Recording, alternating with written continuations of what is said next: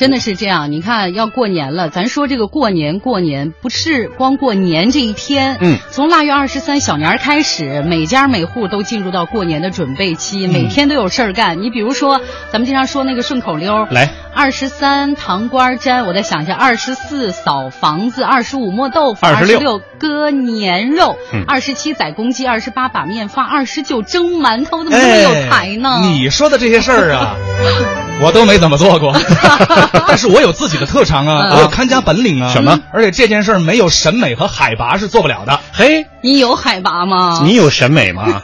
贴窗花、贴福字儿、贴对联、贴门神呢，嚯，呃，阿杰，现在过年你们家还贴门神呢？那必须的，够讲究。这门神不光是贴，还得是请来看家护院的。嗯，这个门神啊，历经了很多的演变。你比如说唐朝以后，嗯据我了解啊，像这个秦叔宝和尉迟敬北啊，两位这个唐朝的开国功臣，就成为了那个时候的门神。嗯一个持简，一个持鞭，在家门口啊。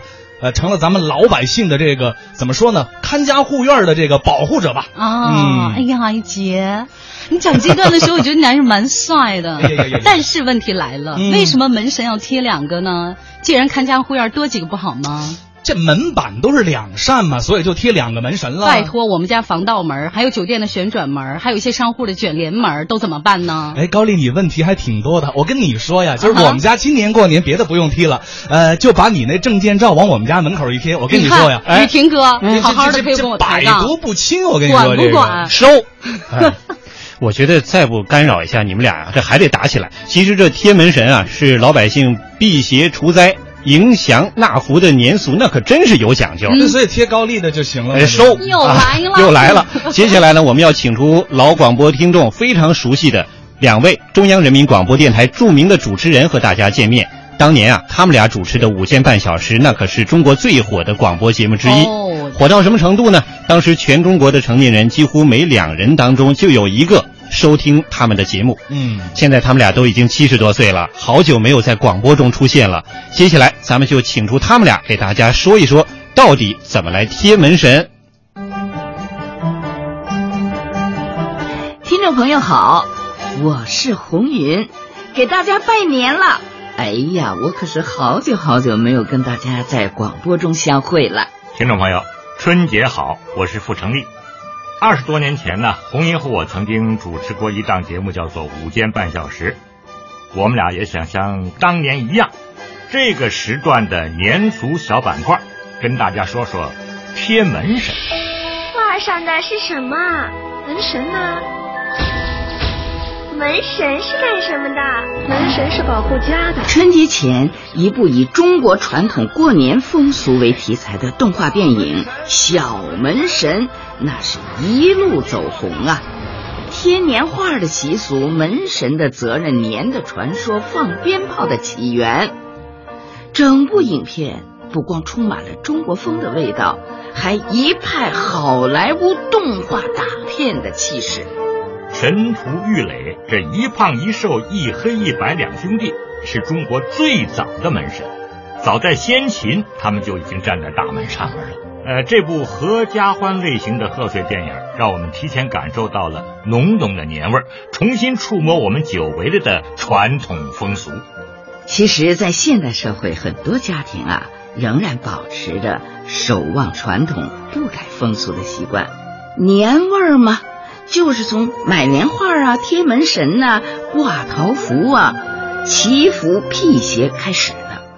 很多中国人都是在这样的传统风俗中熏陶长大。神仙要不从人变出来，要不就从人的心里长出来。大门神，人家还记住我们呢。如果天下乱了，人间又需要门神的保护，我得保护人间。这个封印封至年。门神也是随着时代的不同而不断改变的。玉垒神图那是先秦门神，到了唐朝呢，钟馗又加入到门神的队伍。元代以后，秦琼和尉迟敬德两位唐朝的大将成为最受认可的门神，还有关羽、张飞、赵云这些忠诚正气十足又有本事的人都当过门神。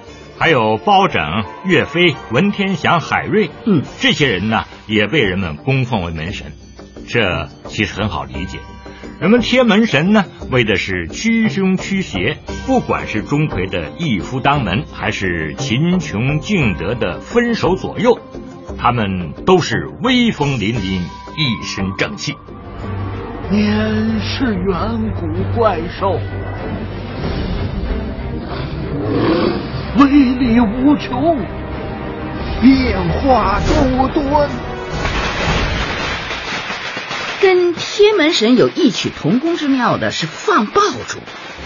据说啊，年这种怪兽，如果没有噼里啪啦的爆竹声，那是绝不会被降服的。汉朝的神话志怪小说就有放鞭炮驱邪、驱怪兽的传统风俗。对，不管贴门神还是放鞭炮。